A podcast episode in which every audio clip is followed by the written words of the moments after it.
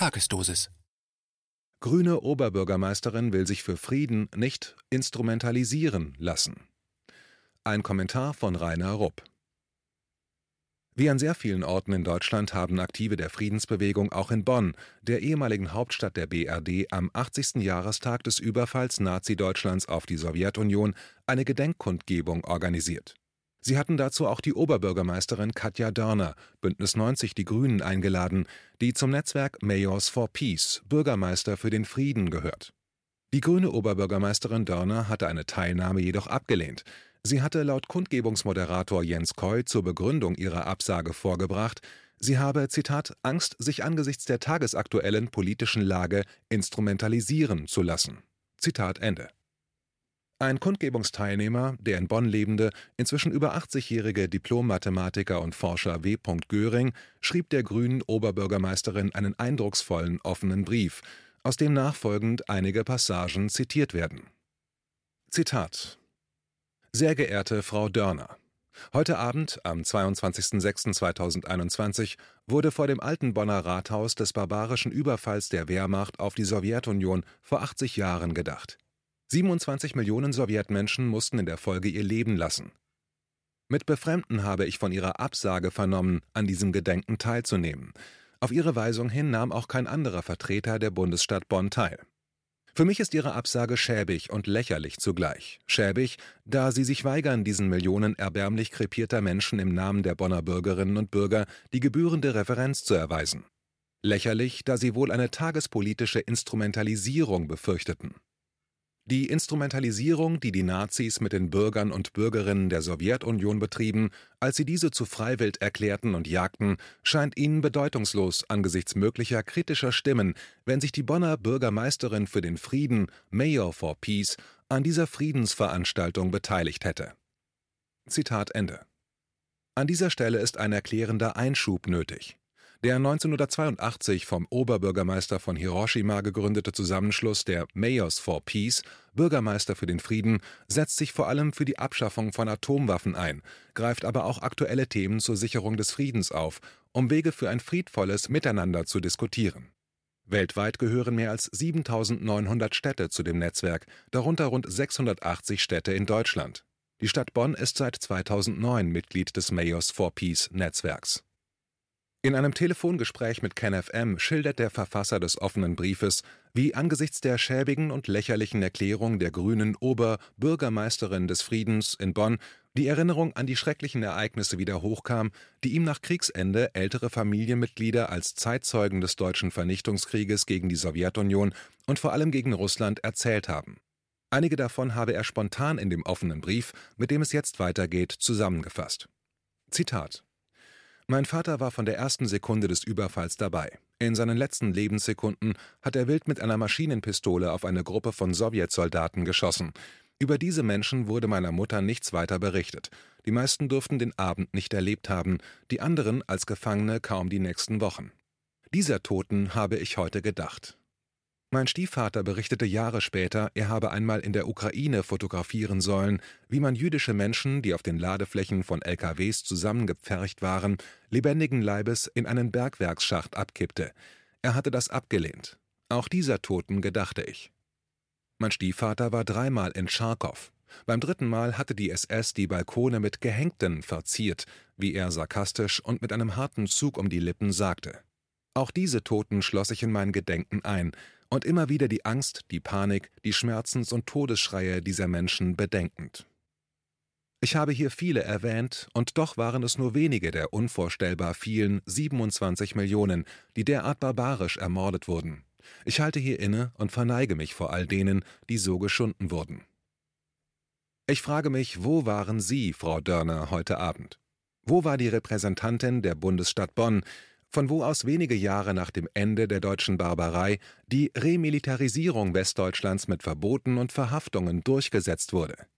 Die Remilitarisierung sei notwendig, um eine angebliche Bedrohung durch die Sowjetunion abzublocken, wurde damals gesagt. Es war eine Lüge, und sie wird, abgewandelt als russische Bedrohung, heute wieder propagiert.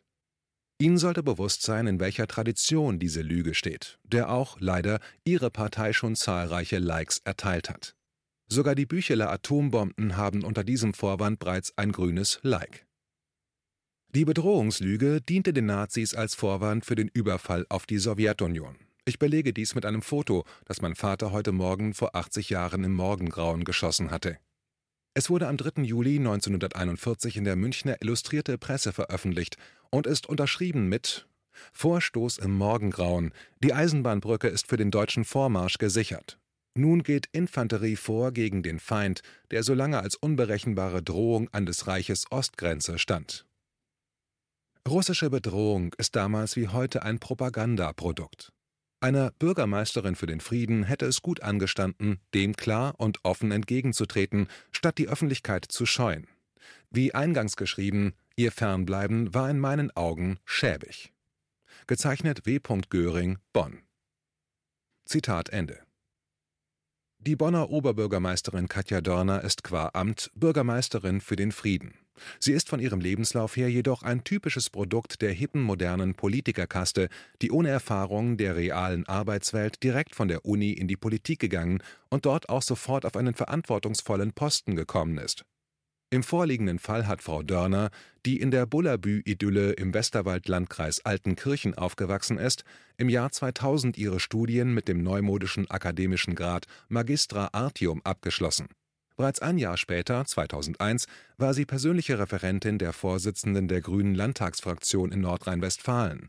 Dort war sie dann von 2003 bis 2009 wissenschaftliche Referentin der Grünen Landtagsfraktion, Ressort Schule, Kinder, Jugend und Familie aber es drängte Frau Dörner zu Höherem.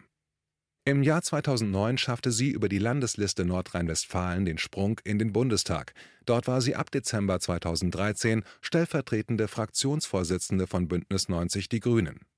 Ende August 2019 kandidierte sie für die Oberbürgermeisterwahl in Bonn 2020. Beim ersten Wahldurchgang am 13. September 2020 landete Dörner mit 27,6 Prozent der Stimmen auf dem zweiten Platz. Bei der Stichwahl zum Bonner Oberbürgermeister am 27. September 2020 konnte Dörner trotzdem 56,27 Prozent der Stimmen auf sich ziehen, obwohl ihr stärkster Gegner, der CDU-Amtsinhaber, es im ersten Wahldurchgang auf fast 10 Prozentpunkte mehr gebracht hatte als sie. Ihren Wahlerfolg verdankt die grüne Aufsteigerin also weniger ihrer Persönlichkeit oder der Überzeugungskraft des grünen Programms, sondern der Tatsache, dass die Bonner Bürger von den etablierten Parteien genug hatten und deren abgehalftete Bürgermeisterkandidaten abgestraft haben. Seither sendet Frau Dörner gemeinsam mit ihrer grünen Chaostruppe im Bonner Rathaus haufenweise tugendhafte Signale aus, nicht nur gegen Klimawandel und für LGBT, Sternchen, Hashtag und Dollar plus die 50 restlichen Genderformen sondern natürlich auch für Frieden, solange der in bewährtem olivgrünem Stil gemeinsam mit den Amerikanern und deren erfolgreichen Friedensorganisation NATO mit humanitären Kriegen gesichert wird. Schließlich wissen wir von der grünen Parteispitze persönlich, dass es sich bei der Partei Bündnis 90 Die Grünen nicht um eine Friedenspartei handelt, vor allem nicht, wenn es gegen Russland geht was natürlich die Angst der grünen Oberbürgermeisterin erklärt, sich durch Teilnahme an einer Gedenkfeier zum 80. Jahrestag des deutschen Überfalls auf die Sowjetunion, Zitat, sich angesichts der tagesaktuellen politischen Lage instrumentalisieren zu lassen. Zitat Ende. Auf Deutsch übersetzt heißt das, sie hat Angst, angesichts der antirussischen Hetze im grünen Lager durch Teilnahme an einer solchen Gedenkfeier zum 80. Jahrestag in der Partei unangenehm aufzufallen. Wo es jedoch politisch nichts kostet, zeigt sich die Frau Oberbürgermeisterin und ihre grüne Fraktion im Bonner Rathaus sehr kreativ, um sich mit fremden Federn zu schmücken. Anlässlich der Unterzeichnung des internationalen, von NGOs ausgehandelten Atomwaffenverbotsvertrags am 22.01.2021 präsentierten sich die Bonner Grünen auf ihrer Facebook-Webseite, als hätten sie das im Alleingang geschafft, obwohl sie tatsächlich absolut nichts damit zu tun hatten. Vor dem Hintergrund eines strahlend blauen Himmels prangte an diesem Tag auf der Facebook-Seite der Bonner Grünen ein Bild des schönen alten Rathauses der ehemaligen Bundeshauptstadt Bonn. Teile des Fotos waren mit großen grünen Bannern zugeklatscht. Von oben nach unten konnte man auf denen lesen: Grün wirkt. Für Vielfalt und Frieden. Grüne im Rat der Stadt Bonn. Im Text über dem Bild stand: Zitat: Jedes Jahr wehen nun die Regenbogenflagge und die Fahnen von Mayors for Peace vor dem alten Rathaus. Das ist ein wichtiges Zeichen im öffentlichen Raum für Vielfalt und Frieden, für das wir uns lange eingesetzt haben. Zitat Ende. Auch in dem nachfolgenden Text versucht die grüne Truppe im Bonner Rathaus auf besagter Facebook-Seite den Eindruck zu vermitteln, sie sei ein Hauptakteur beim Zustandekommen dieses Abkommens gewesen. Aber nicht einmal das bringen sie ohne dummen Fehler fertig. Denn auf dem Foto vom Bonner Rathaus sucht man vergeblich nach der Flagge der Mayors of Peace. Zwar flattert auf dem Bild die Regenbogenflagge und an einem anderen Mast die grün-weiß-rote Trikolore von Nordrhein-Westfalen, aber von der Fahne der Mayors of Peace ist nichts zu sehen. Offenbar ist das keinem der Bonner Grünen und keinem ihrer kommentierenden Facebook-Anhängern aufgefallen. Auch das legt nahe, dass sich die Bonner Grünen am glorreichen Beispiel ihrer Kanzlerkandidatin und fake-grünen Völkerrechtlerin Baerbock orientieren. Deren Handlungsmaxime zeichnet sich durch den Drang nach mehr Schein als Sein und Produktion von heißer Luft aus. Dabei geht Baerbock davon aus, dass sie ihren Wählern erfolgreich jede Dummheit verkaufen kann, solange die noch dämlicher sind als sie selbst. KenFM ist crowdfinanziert und unabhängig. Leiste deinen Beitrag zu freier Presse und unterstütze unsere Arbeit finanziell. Wenn du zukünftig keine Beiträge verpassen willst, abonniere den KenFM Newsletter und installiere dir die KenFM App für iPhone und Android. Weitere Informationen auf kenfm.de/support. Hallo Community. In diesem Video möchten wir euch das Thema Bitcoin ans Herz legen. Wir werden euch erklären, was Bitcoins sind, wie man damit bezahlen kann und welche Bedeutung diese Währung für KenFM hat. Viele von euch haben sicher schon von Bitcoin gehört oder nutzen es sogar privat. Wie ihr KenFM mit Bitcoins unterstützen könnt und warum das für uns aktuell sehr wichtig ist, verraten wir euch jetzt. Das ist ein Bitcoin. In Wirklichkeit existiert so ein Bitcoin aber gar nicht. Es gibt ihn nur virtuell im Internet als digitale Währung in einem digitalen Konto. Bitcoin ist eine sogenannte Kryptowährung, die bekannteste weltweit. Man kann damit via Computer oder Smartphone einkaufen, spenden oder sich gegenseitig Bitcoins zuschicken. Bitcoins kann man wie Währungen oder Edelmetalle zum aktuellen Wechselkurs kaufen, verkaufen oder von Freunden zugeschickt bekommen. Einzige Voraussetzung ein E-Wallet, zu Deutsch eine elektronische Geldbörse. Das ist ein Account oder Konto, über das man Bitcoins empfangen oder versenden kann. Wie ihr wisst, nutzen auch wir bei KenFM schon seit ein paar Jahren Bitcoin, damit wir im Notfall auch finanziell unabhängig bleiben können, zum Beispiel von Banken, die uns nicht mehr mögen. Da viele Banken mit unserer Berichterstattung nicht einverstanden sind und nicht im Zusammenhang mit KenFM genannt werden möchten, kam es in den letzten Monaten so weit, dass uns gar keine Bank mehr mag. Weshalb wir leider damit rechnen müssen, vom kompletten IBAN-Zahlungsverkehr ausgeschlossen zu werden. Deshalb der Appell an euch, Beschäftigt euch jetzt schon mit der Funktionsweise von Bitcoin, damit ihr uns auch im Notfall trotzdem weiter unterstützen könnt.